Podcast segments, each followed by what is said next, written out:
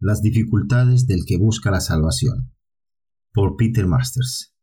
Pedid y se os dará. Buscad y hallaréis. Llamad y se os abrirá. Lucas 11:9. El propósito de este folleto es ayudar a aquellos que anhelan la conversión cristiana, pero que se han tropezado con dificultades. Tal vez usted sea o haya sido una persona sincera al buscar a Dios, pero tiene algún problema que le impide dirigirse al Salvador en arrepentimiento y confiar en Él para su salvación. O tal vez usted haya orado por perdón y nueva vida, pero no ha habido respuesta a su oración. Y debido a eso, ha dejado de intentar obtenerlos. Existen varias dificultades que preocupan a aquellos que buscan a Dios y los retrasan en su búsqueda. Aquí presentamos algunas de las más comunes, y puede ser que las suyas estén entre ellas. La respuesta a la primera dificultad incluye una guía de arrepentimiento.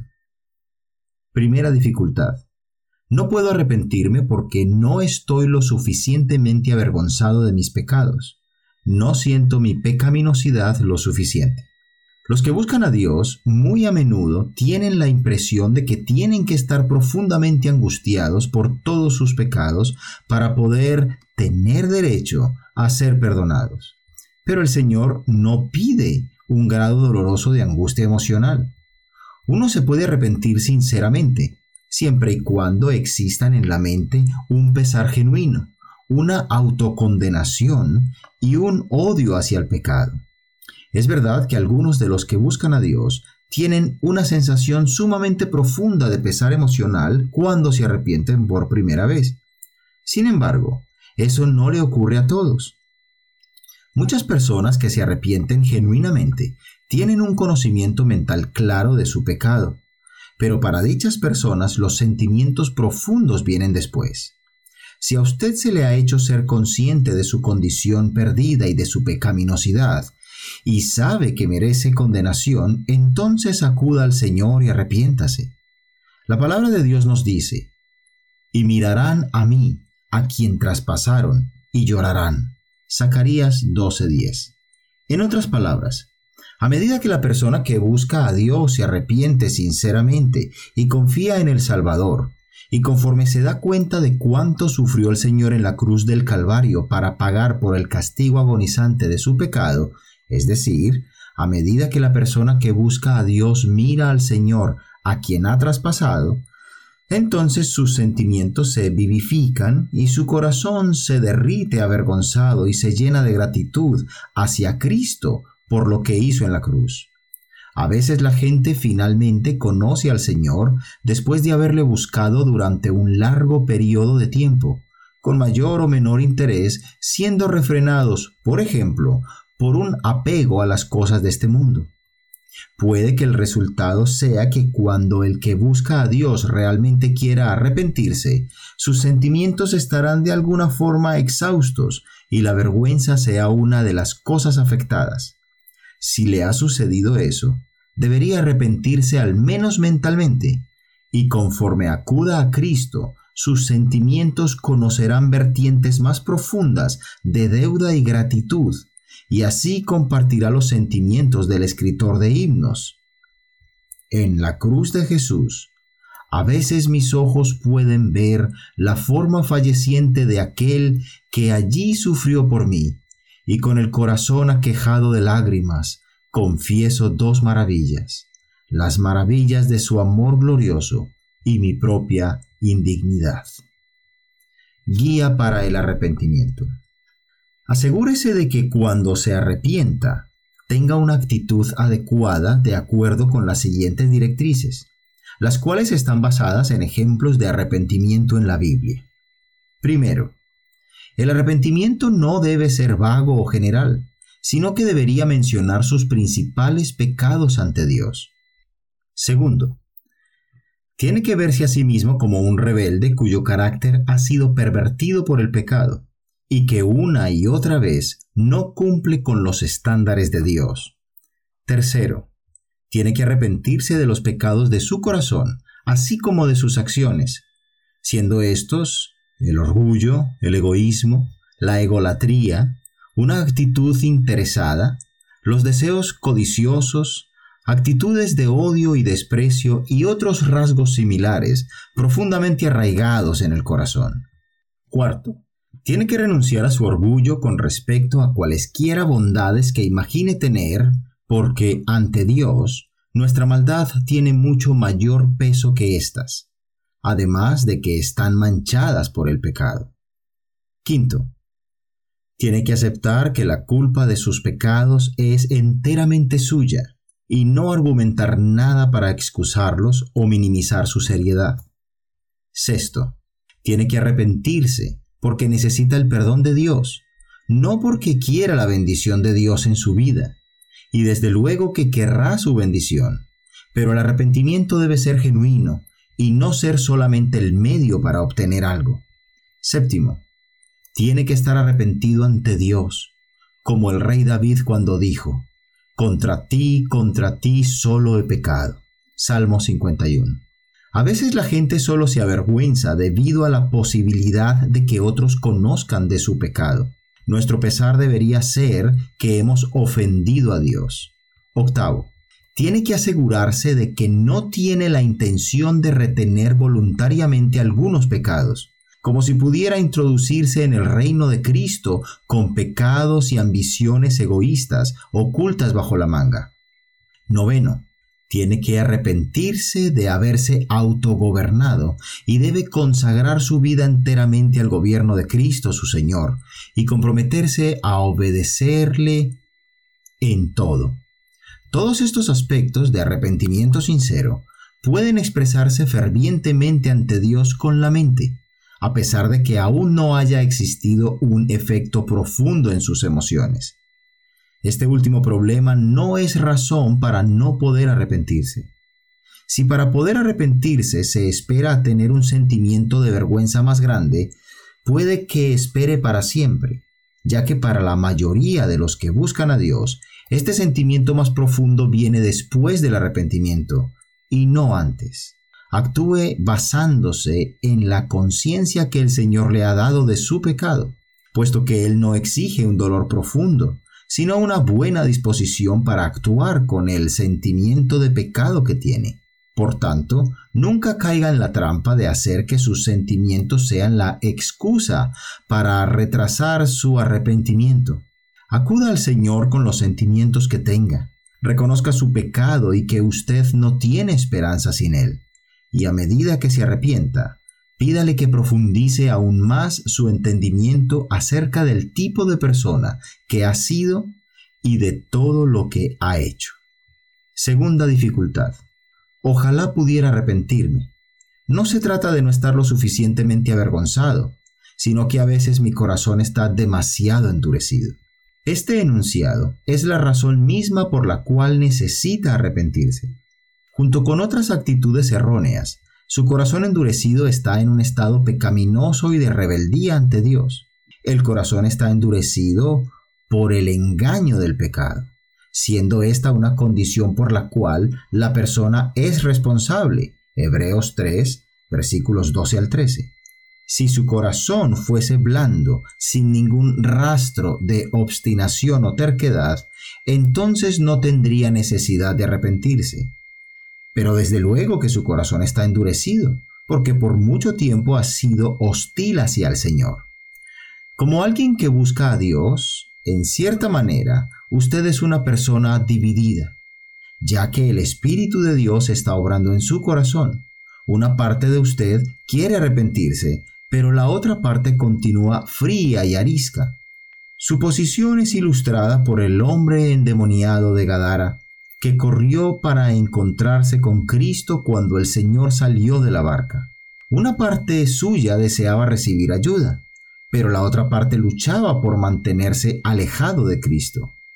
Ese hombre se postró a los pies de Cristo para implorar su ayuda, mas las palabras que salieron de su boca fueron, ¿Qué tienes conmigo, Jesús, Hijo del Dios Altísimo? Te ruego que no me atormentes. Lucas 8:28 en este caso, a pesar de la actitud dividida del hombre endemoniado, el Señor le curó y le salvó. Hay una batalla en su interior y, a veces, no siente afecto o deseo alguno de acercarse a Dios. Pero esta es razón de más por la cual usted debería correr y arrojarse, por así decirlo, a la misericordia del Señor. Debería arrepentirse urgentemente y anhelar la transformación del corazón que viene con la conversión. Desde luego que su corazón tiende a endurecerse y a ser insensible, porque esa es la actitud que todos tenemos hacia Dios hasta que somos convertidos. Escuche la promesa de las Escrituras. Os daré corazón nuevo, y pondré espíritu nuevo dentro de vosotros, y quitaré de vuestra carne el corazón de piedra, y os daré un corazón de carne, y pondré dentro de vosotros mi espíritu Ezequiel 36, versículos 26 al 27. El corazón afable de una persona convertida es implantado en nosotros después de que nos arrepentimos. Tercera dificultad. Aún no puedo acudir a Cristo porque no soy lo suficientemente bueno. Primero tengo que mejorar y después acudir a Él en arrepentimiento. ¿Puede una persona cambiar su forma de ser purificar su propio corazón o reformar su propia vida? Eso es lo que el profeta Jeremías está preguntando cuando usa estas palabras. ¿Mudará el etíope su piel y el leopardo sus manchas? Jeremías 13:23. La respuesta obvia es no, lo que significa que la gente es incapaz de conquistar sus corazones pecaminosos y hacerse dignos de entrar en el reino de los cielos. Usted tiene que aceptar que no hay nada que pueda hacer para contribuir a su salvación. La deuda por su pecado es tan grande que no hay forma en la cual pudiera pagarla, y su naturaleza está tan lejana de lo que Dios exige que nunca podría reparar su vida lo suficiente o conquistar sus pecados internos, tales como el orgullo, la codicia, el engaño, la egolatría, los celos y el odio. Solo el Señor puede salvar su alma y Él debe hacerlo todo. Solo la muerte del Señor Jesús puede lavar los pecados que usted ha cometido. Y solo el poder de Dios puede implantar vida espiritual en su alma. Su conversión descansará completamente en este fundamento, que usted confía en que el Señor lo hace todo y se da cuenta de que es solo un pecador condenado que no puede contribuir en nada. Si siente que debe mejorar antes de que pueda acudir a Cristo, no ha comprendido lo esencial, como lo muestra un antiguo himno. Que su conciencia no le retrase, tampoco un sueño de ser apto para Dios. Todo lo que Él requiere de usted es que sienta su necesidad de Él Venid vosotros cansados y cargados, perdidos y arruinados por la caída. Si esperáis hasta mejorar, entonces nunca vendréis. Recuerde las palabras de Cristo. Los sanos no tienen necesidad de médico, sino los enfermos. Porque no he venido a llamar a justos, sino a pecadores al arrepentimiento. Mateo 9, versículos 12 al 13. Cuarta dificultad. He orado repetidamente por la salvación, pero hasta ahora parece que nada ha pasado. Primeramente, consideremos la posibilidad de que haya orado genuinamente en arrepentimiento y que el Señor le haya recibido. Pero usted no se ha dado cuenta porque está esperando una experiencia diferente de lo que realmente pasa en la conversión. El que busca a Dios habrá escuchado a predicadores y a otros cristianos hablar acerca de conocer al Señor, y podría, por ende, asumir que la conversión ocasionará un conocimiento íntimo y maravilloso de la presencia del Señor. Sin embargo, la realidad es que las escrituras describen a la persona que acaba de ser convertida como un niño o bebé en Cristo, y un bebé no aprecia a su madre en el sentido sofisticado de discernir su personalidad y apariencia física, y ni siquiera el significado inteligente de sus palabras. Un bebé percibe a su madre y la siente por las cosas que ella hace, tales como el alimentarle, cuidarle, responderle y aún el cambiarle. Y es así como ocurre con un bebé en Cristo. Cuando se convierta, inicialmente percibirá al Señor y le conocerá por las cosas que Él hace por usted. Descubrirá una nueva actitud y un nuevo corazón en su interior y recibirá un cierto dominio nuevo sobre sus pecados. También tendrá un nuevo entendimiento acerca de las cosas de Dios y querrá orar, aprender de la Biblia, acercarse a otros creyentes y agradar al Salvador. Su conciencia se volverá más sensible respecto al pecado y descubrirá que sus entretenimientos mundanos ya no le atraen más. Incluso experimentará ataques más intensos de Satanás a través de la tentación, especialmente para que dude acerca de su fe y de su posición como creyente. Una vez que Dios le haya atraído hacia él, se intensifica la batalla contra el enemigo de las almas. Todas estas cosas son evidencias de que Dios le ha recibido y usted debe apreciarlas y darle gracias a Dios con todo su corazón. No niegue a Cristo la alabanza que le corresponde. Si estas evidencias de la obra de conversión de Dios son recibidas en su vida, entonces su tarea será ejercitar fe en Él. No debería continuar albergando pensamientos de duda, sino que debería decirle a Satanás que usted pertenece a Cristo y debería echar a Satanás y a sus sugerencias fuera de su mente. Así, a medida que continúe la vida cristiana, conocerá más del Salvador a través de una mayor conciencia y certeza de que Él es suyo y usted es de Él. ¿Qué es lo que espera obtener cuando ora por la salvación? ¿Un rayo de luz? ¿Una voz audible? Posiblemente al esperar obtener algo erróneo, podría estar perdiendo de vista el hecho de que sus oraciones mientras buscaba a Dios en realidad ya han sido respondidas. Nuevamente se tiene que hacer hincapié en que si busca al Señor con todo su corazón, entonces lo encontrará. Sin embargo, puede ser que el Señor no haya respondido sus oraciones pidiendo ser salvo, y esto podría ser debido a que aún está reteniendo cierto pecado, o alguna ambición orgullosa y egoísta, o algún tipo de relación errónea, o tal vez aún piensa que hay algo bueno en usted sin darse cuenta de que solo le puede salvar la obra de Cristo en el Calvario y su pura misericordia y amor. Si es sincero y sin reservas, y no está distraído por deseos erróneos, Él le bendecirá. Pero recuerde, tiene que confiar en Dios. No sea como la persona que se toma medicamentos para su enfermedad y luego continúa tomando su temperatura o su pulso por temor a que la medicina no esté funcionando. Confíe en Dios. Recuerde que Cristo ha prometido que recibirá a todos los que sinceramente acudan a Él, y Él tiene una integridad perfecta junto con un poder absoluto. ¿Cómo podría rechazarle si usted confía en Él sinceramente? Él dijo, y al que a mí viene, no le echo fuera. Juan 6:37. Quinta dificultad. Quiero ser cristiano, pero creo que la vida cristiana es demasiado dura y que tendré que renunciar a demasiadas cosas, sufrir desprecio, perder a mis amigos y ser desdichado. Si usted es una persona que está buscando a Dios y realmente piensa lo anterior, entonces al menos se habrá dado cuenta de que la conversión ocasionará grandes cambios en su vida.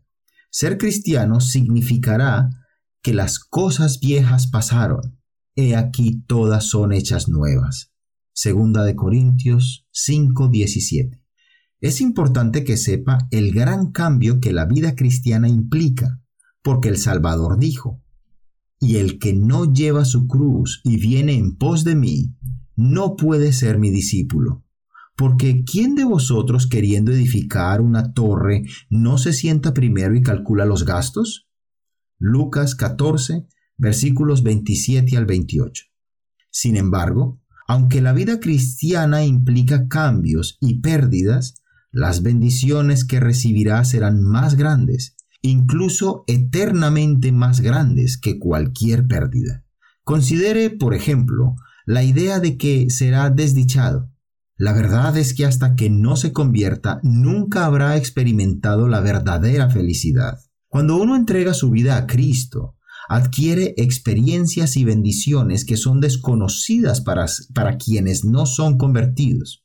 En palabras de John Newton, insustancial es el placer del mundano, toda su ostentación y pompa de la que se jacta, sólidos gozos y tesoros duraderos, solo los conocen los hijos de Sión. Como creyente convertido, conocerá el perdón, paz en su conciencia al saber que Dios le ha perdonado y una nueva naturaleza completamente mejor de la que tiene ahora. También recibirá vida espiritual y podrá orar y recibir innumerables respuestas a sus oraciones.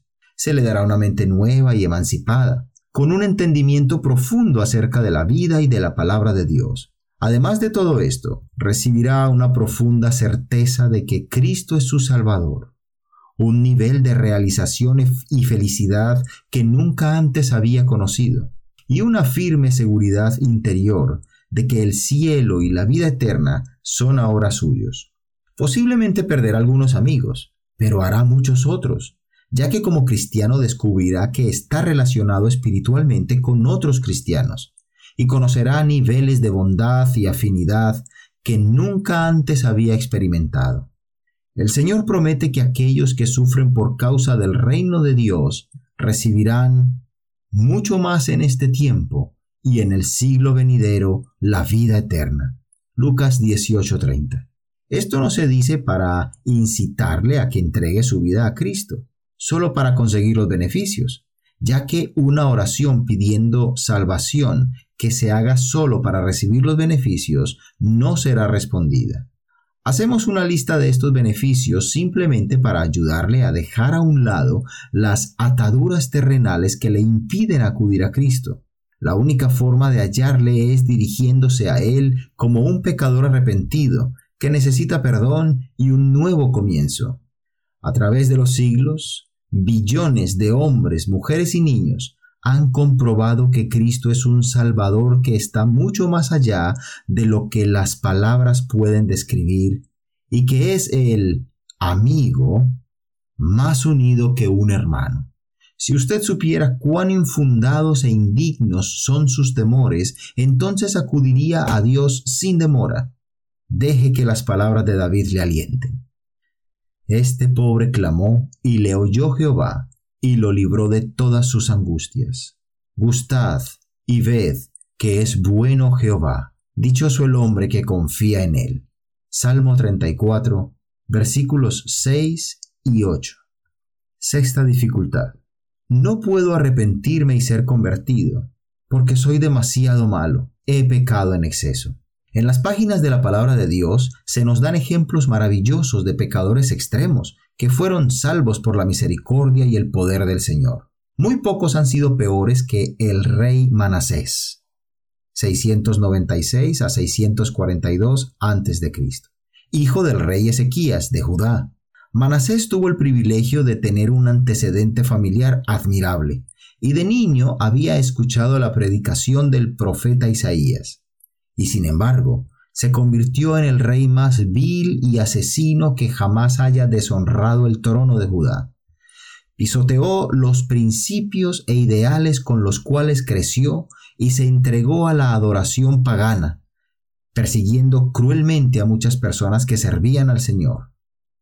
La Biblia dice que Manasés derramó mucha sangre inocente en gran manera hasta llenar a Jerusalén de extremo a extremo. Segunda de Reyes 21:16. Pero el Señor derrocó a Manasés y lo puso en cautividad. Mas luego que fue puesto en angustias, oró a Jehová su Dios, humillado grandemente, y el Señor oyó su oración. Segunda de Crónicas 33, versículos 12 al 13. La Biblia tiene otros ejemplos extraordinarios de la inmensa misericordia del Señor, incluyendo el del apóstol Pablo, que fue otro perseguidor implacable de los creyentes, pero el Señor le perdonó y le cambió. Charles Wesley utilizó estas palabras para describir la misericordia de Dios. Él quebranta el poder del pecado cancelado. Él libera al prisionero. Su sangre al más sucio puede limpiar. Su sangre me limpió. Tenga en cuenta también las palabras de Isaías. Venid luego, dice Jehová, y estemos a cuenta. Si vuestros pecados fueren como la grana, como la nieve serán emblanquecidos. Si fueren rojos como el carmesí, vendrán a ser como blanca lana. Isaías 1:18. Todos los que verdaderamente se arrepienten serán lavados y perdonados por el Señor, sin importar cuán malo fuese su historial. Séptima dificultad. No puedo encontrar a Cristo debido a mis dudas y porque no puedo entender todo lo que está en la Biblia. Lo más probable es que nunca haya habido ninguna persona que al buscar a Dios no haya tenido dudas, o que entendiera mucho de la Biblia. El Salvador enseñó que mientras las personas le fuesen indiferentes, no tendrían muchos problemas con las dudas. El Señor representó al diablo como un déspota de antaño del oriente que tenía a sus esclavos, las personas que no han sido salvas, asegurados en su palacio fortificado. Lucas 11:21 nos dice, Cuando el hombre fuerte, armado, guarda su palacio, en paz está lo que posee. Mientras estamos bajo su poder, el diablo no tiene motivo para acosarnos con dudas, pero en cuanto buscamos la forma de escapar, la batalla comienza y lanza dudas a nuestras mentes. Por supuesto que tendremos dudas a medida que el enemigo de nuestra alma intente detenernos al huir hacia la fe. Pero esto no impedirá que Dios oiga nuestra oración de arrepentimiento. Deberíamos usar la oración del hombre que dijo a Cristo, Señor, creo, ayuda mi incredulidad. Marcos 9:24. Este hombre oró a pesar de la debilidad de su fe, y el Señor le respondió de una forma poderosa. ¿Es necesario entender mucho de la Biblia para poder acercarnos a Dios? Desde luego que no. Posponer el arrepentimiento y la oración de salvación hasta tener un mejor entendimiento de la Biblia es como empezar la casa por el tejado. En 1 Corintios 2.14 leemos, El hombre natural, es decir, la persona que no ha sido convertida, no percibe las cosas que son del Espíritu de Dios, porque para él son locura y no las puede entender, porque se han de discernir espiritualmente. Cuando el Espíritu Santo toca nuestros corazones, el mensaje del Evangelio se hace claro, pero no es sino hasta después de nuestro arrepentimiento que Dios abre nuestros ojos más completamente para que podamos entender de una forma progresiva la enseñanza completa de la Biblia. Lo primero que hay que hacer es confiar en el Señor arrepintiéndose y buscando la salvación. Y al recibir las dificultades de una persona convertida, comenzará a ver y a entender la palabra de Dios de una forma nueva. Ningún futuro estudiante rehusaría solicitar una plaza en un colegio universitario debido a que no entiende completamente el curso al que se quiere inscribir.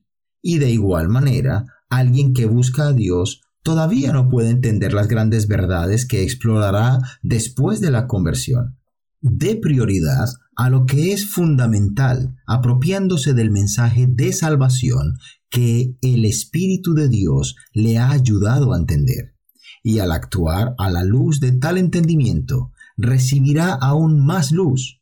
Tome la enseñanza que entiende acerca de la muerte expiatoria de Cristo, acerca de la conversión y del arrepentimiento, y responda. Y a medida que Dios misericordiosamente cambie su vida, comenzará su viaje del entendimiento de la Biblia y de las cosas profundas de Dios.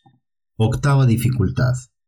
No puedo confiar en el Evangelio y acudir a Cristo, porque el camino bíblico de la salvación parece ser demasiado fácil. Algunas de las personas que buscan a Dios sienten que la salvación debería ser más compleja y más difícil que tan solo confiar en la expiación de Cristo y arrepentirse de sus pecados. Para ellos parece que tales cosas no tienen dificultad alguna y que son intelectualmente poco demandantes. ¿No deberíamos hacer algo grandioso y significativo para ganar la reconciliación con Dios? La realidad es que la salvación que Cristo ofrece es mucho más difícil y compleja de lo que jamás podríamos imaginar. Puede que sea fácil para nosotros, pero para Cristo fue indescriptiblemente duro.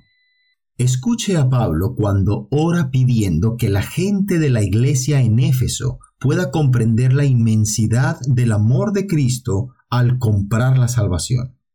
Doblo mis rodillas ante el Padre de nuestro Señor Jesucristo, para que habite Cristo por la fe en vuestros corazones, a fin de que seáis plenamente capaces de comprender con todos los santos cuál sea la anchura, la longitud, la profundidad y la altura, y de conocer el amor de Cristo, que excede a todo conocimiento. Efesios 3, versículos 14 al 19. La salvación es el milagro más grande del universo, la cual se hace posible solamente por el poder infinito de Dios. Para Cristo fue agonizante, más allá de la comprensión humana, el soportar en su alma, perfecta y sin pecado, la culpa y el castigo eterno de nuestros pecados comprimido en unas cuantas horas el dolor de los clavos en las manos y los pies, las heridas de los azotes y la lenta muerte agonizante, al ser colgado, fueron prácticamente nada si se compara con el castigo invisible de la separación del Padre sumado a la aflicción de nuestro tormento eterno en el infierno. La salvación tiene que ser fácil para nosotros, o de lo contrario nunca seríamos salvos. Si el ser salvos requiriera de grandes cualidades intelectuales o de cualquier otro tipo, entonces la salvación sería elitista y no se encontraría persona alguna que poseyera los atributos necesarios para agradar a un Dios infinito. Si requiriera de nuestra justicia, entonces nadie escaparía del juicio eterno, puesto que las escrituras dicen, no hay justo ni aun uno Romanos 3:10. Por supuesto que tiene que ser fácil para nosotros, pero es demasiado maravilloso como para que nuestras mentes puedan entender que el Señor sintiera y sufriera toda la culpa vil de nuestro pecado en su ser puro y sin mancha en la cruz del Calvario, como dice un himno bien conocido. No podemos saber ni podemos expresar los dolores que Él tuvo que soportar Nunca proteste diciendo que la salvación es demasiado fácil, ya que a nuestro Salvador le costó más de lo que jamás podremos entender hasta que no estemos en la eternidad. La salvación no es por obras para que nadie se gloríe. Efesios 2.9. Deje que el orgullo necio y ofensivo desaparezca y acuda al Señor como un pecador humilde y necesitado, pidiendo solamente misericordia y vida. Novena dificultad. No puedo ser convertido porque creo que he tardado demasiado en responder y ya es muy tarde.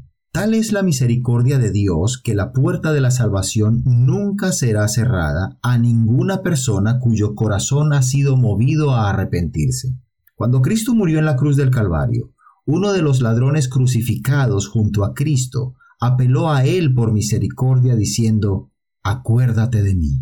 Y en esa hora final de vida fue perdonado y salvado por el Señor. Es cierto que la Biblia da ejemplos aterradores de gente que rechazó al Señor y después fue incapaz de arrepentirse. Por lo tanto, reconocemos que es posible posponer la salvación hasta que es demasiado tarde. Pero mientras haya en usted la capacidad de sentir vergüenza por el pecado y el deseo de ser salvo, entonces no es demasiado tarde. Tales sentimientos son producidos por el Espíritu de Dios y por tanto, mientras tales sentimientos no hayan sido del todo retirados de usted, no puede ser demasiado tarde. ¿Puede orar? ¿Puede orar sinceramente en arrepentimiento? ¿Puede pedir ser convertido? De principio a fin la palabra de Dios le manda, alienta e incluso suplica que ore por tales cosas. Es inconcebible que el Señor no tenga intención de responder su oración cuando estos llamados conmueven su corazón. Unas palabras esperanzadoras del Antiguo Testamento responden a las dudas de alguien que se ha pasado años rechazando a Cristo y ahora cree que lo ha pospuesto hasta que ya es demasiado tarde. Cuando estuvieres en angustia, si en los postreros días te volvieres a Jehová tu Dios y oyeres su voz, porque Dios es misericordioso, es Jehová tu Dios, no te dejará ni te destruirá. Deuteronomio 4, versículos 30 al 31.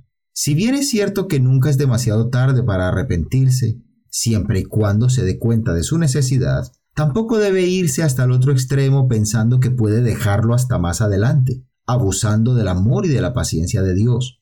Pensar así es como caminar por el borde de un precipicio, por lo que las advertencias de las escrituras deberían alarmarnos o menosprecias las riquezas de su benignidad, paciencia, longanimidad, ignorando que su benignidad te guía al arrepentimiento?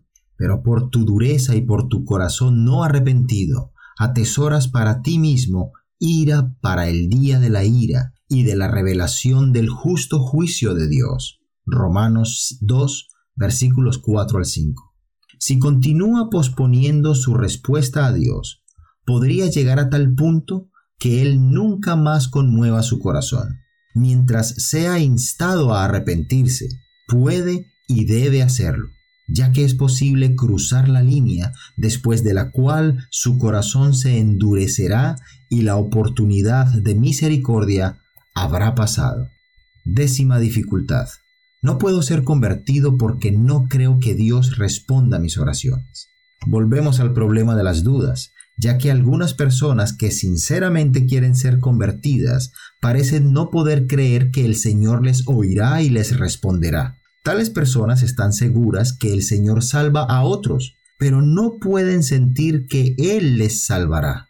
Sin embargo, debemos reiterar que Cristo ha prometido recibir de forma concluyente a todos los que verdaderamente se arrepienten y se rinden a Él y se ha comprometido a ello diciendo, y al que a mí viene, no le echo fuera. Juan 6:37. Y porque todo aquel que invocare el nombre del Señor será salvo. Romanos 10:13. Además Dios ha prometido que, si confesamos nuestros pecados, Él es fiel y justo para perdonar nuestros pecados y limpiarnos de toda maldad. Primera de Juan 1:9. Recuerde que tres factores aseguran que Dios mantendrá estas promesas. Su integridad, su deseo de salvar y su poder infalible.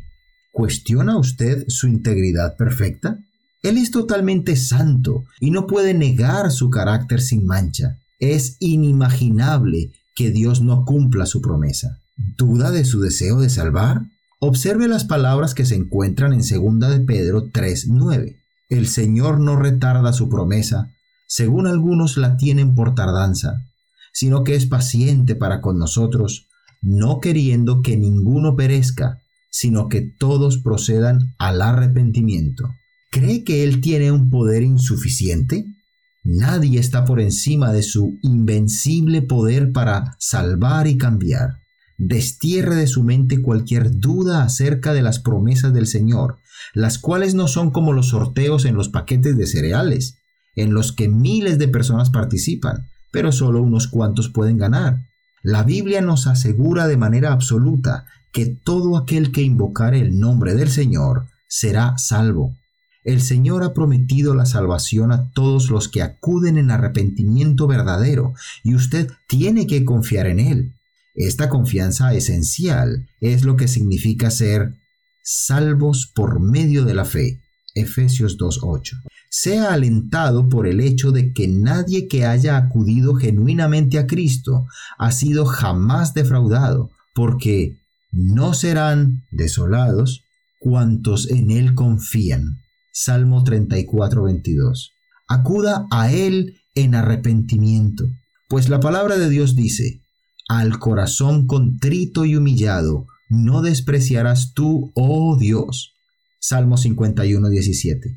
Y entonces muy pronto dirá como el salmista, mas ciertamente me escuchó Dios. Bendito sea Dios que no echó de sí mi oración, ni de mí su misericordia. Salmo 66, versículos 19 al 20. Quizás aquello que no le permite acercarse al Señor no ha sido tratado aquí. Por el bien de su alma busque consejo espiritual urgentemente y presente su dificultad a un pastor o a un cristiano experimentado que conozca, que muy pronto pueda confiar y encontrar al Señor y probar que Él es fiel a su palabra y caminar con Él por el resto de sus días.